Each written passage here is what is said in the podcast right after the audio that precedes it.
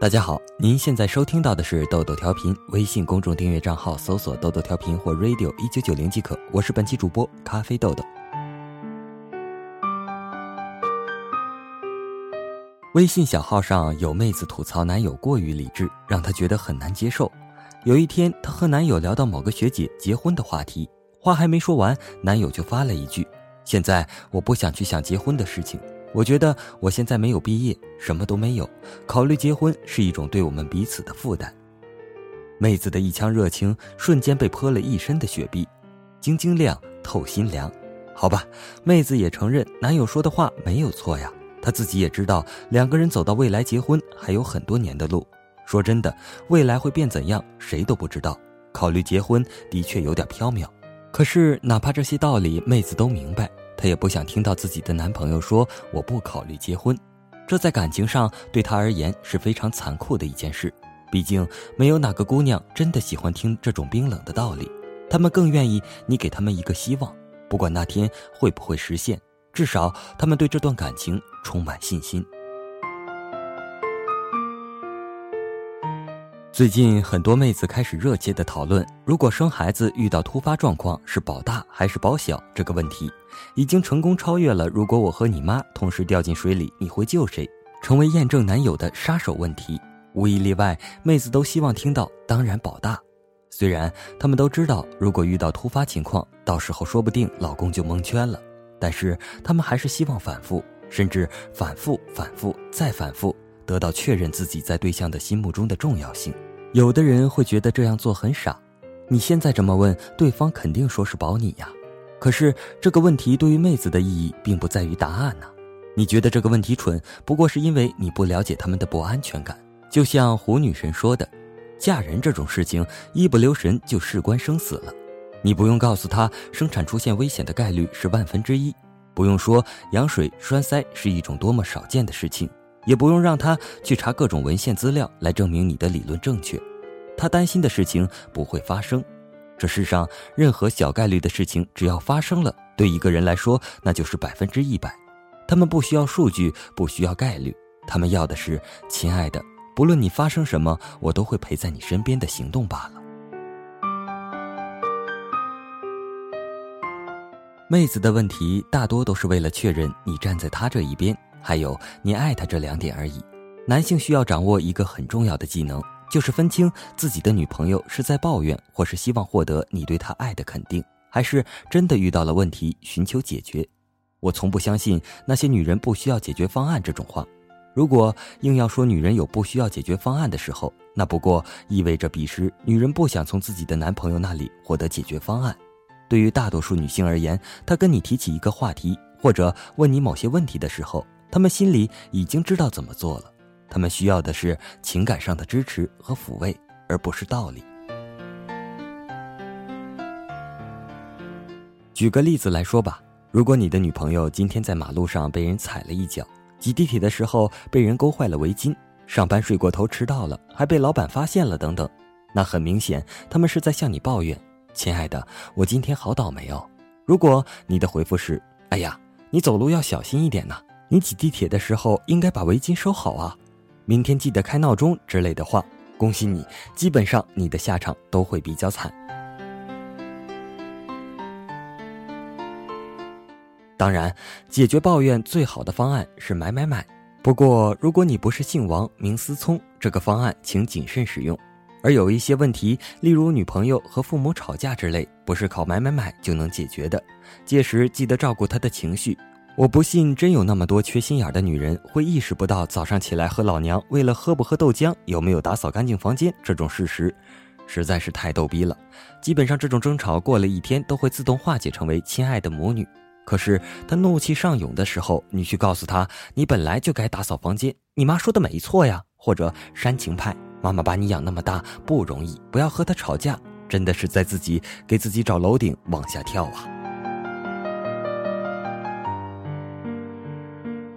而当女性认真的征求你的意见，例如她在工作中遇到了某些技术上的难题，或者对于某些领域不了解，造成了选择困难而征求你的意见，这些时候就不要采用哄这个手段了，而是严肃的对待。当然，这不是我们今天说的重点。我们今天的重点主要还是集中在女性在情感上的期待。两个人相处中，如果你真的觉得他有些不好的习惯需要纠正，道理可以说，但是要分时机说。具体什么时机，取决于你女朋友的心情和当时发生事情的大小。但是友情提示：不要选择生理期前几天和生理期，不然你会很容易发现卫生护翼简直就是死亡之翼呀。你的女朋友和 H 模式的地狱咆哮也只有一步之遥。《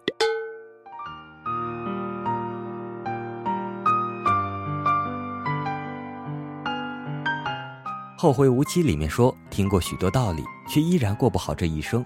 原因大概是过好人生需要的不仅仅是道理，很多问题是情感上的，没有固定的模式可以套，他们的处理方式需要你的情感作为解答，而不是你掌握的那些金句。举个例子，你背过一百篇范文，可是你可能还是不会写雅思的作文；可能你知道每个单词的意思，但你却不知道这句句的语法究竟是怎样的。那每一次遇到不同的题目，你都会束手无策。人生比雅思考试要难得多，考试还有机会撞上题，可是人生呢？一个人不会再次踏入同一条河，每个人不会面临同样的问题。人生的语法和词法通常会被我们称之为情商。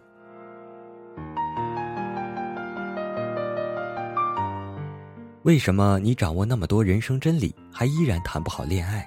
因为两个人在一起，主要的意义是互相的陪伴和支持，所以还在为自己情感路曲折坎坷而迷惑不解的男性小伙伴们，要相信爱有奇迹。与其钻研女人这个神秘的物种，莫不如做最真实的自己。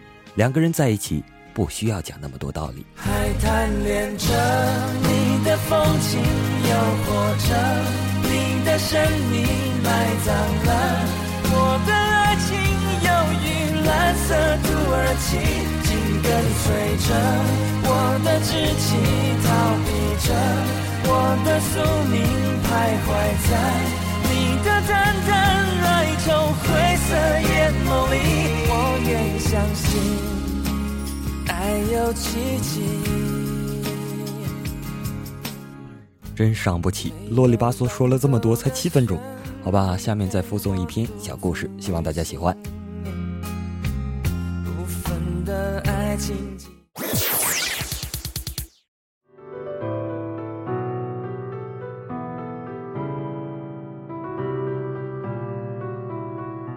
有时命运真的无法选择，结局也无法预测。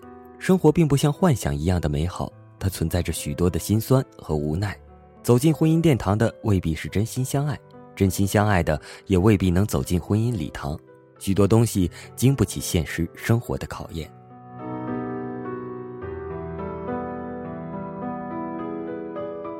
丹丹生在农村，是个孝顺的女孩，从小学习很优秀。为了弟弟，他放弃了上大学的机会，自己只身到城里打工。他要供弟弟上大学。在打工时，他认识和自己心有灵犀的君君，两人憧憬着美好的未来。两个同病相怜、苦命的孩子早出晚归，为自己将来的生活努力着。可这一切被现实的生活无情地打碎了。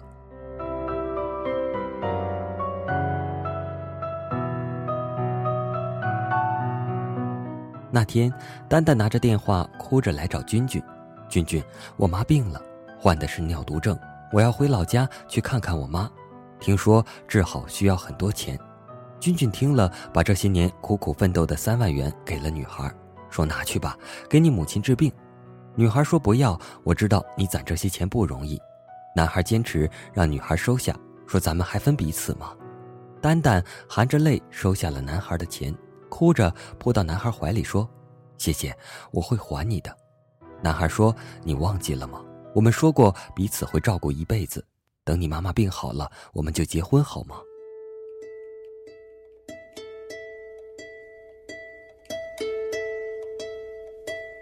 丹丹回到家才知道妈妈病得很重，需要透析，需要换肾，费用真是一笔天文数字，一百万对于他来说。这一生也许也无法赚到这么多钱。有一天，父亲和弟弟跪在丹丹面前说：“求他救救他母亲，说已经找到匹配的肾源，也有人愿意出这笔钱，只是条件是丹丹嫁给他。”丹丹听后瘫倒在地，他不知道如何面对这突如其来的一切。他深爱君君，他真想一辈子和他相守，一辈子风雨相随，也深爱着自己的母亲，那是生他养他给予他生命的人，还有什么比这恩情更重呢？他无奈地答应了弟弟和父亲的请求。那一夜，他真想拨通君君的电话，想把心里的苦通通的倾诉。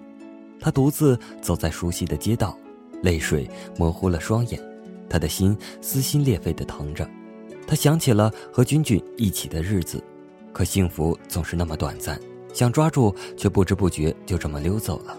我们真的无法控制。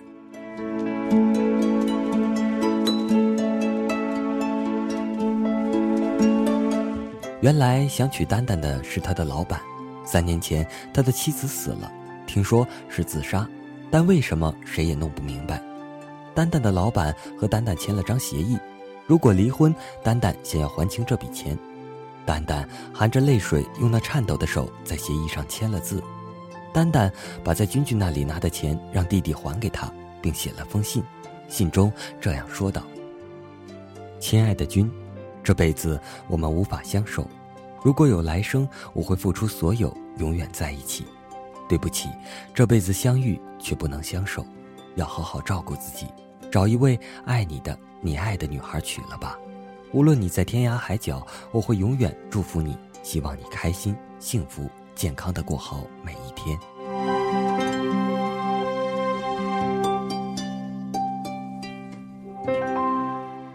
婚礼很隆重，可丹丹的心随着婚礼的音乐撕成碎片，一片片的碎落，那痛谁懂？结婚以后，丹丹才知道她的老板是个家庭暴力者。每次喝醉酒回来，都会狠狠地暴打他。酒醒后，他又会向丹丹道歉。丹丹才清楚，他以前的妻子是因为受不了他的折磨才自杀的。但他不能死，他还有妈妈、爸爸和弟弟需要自己照顾。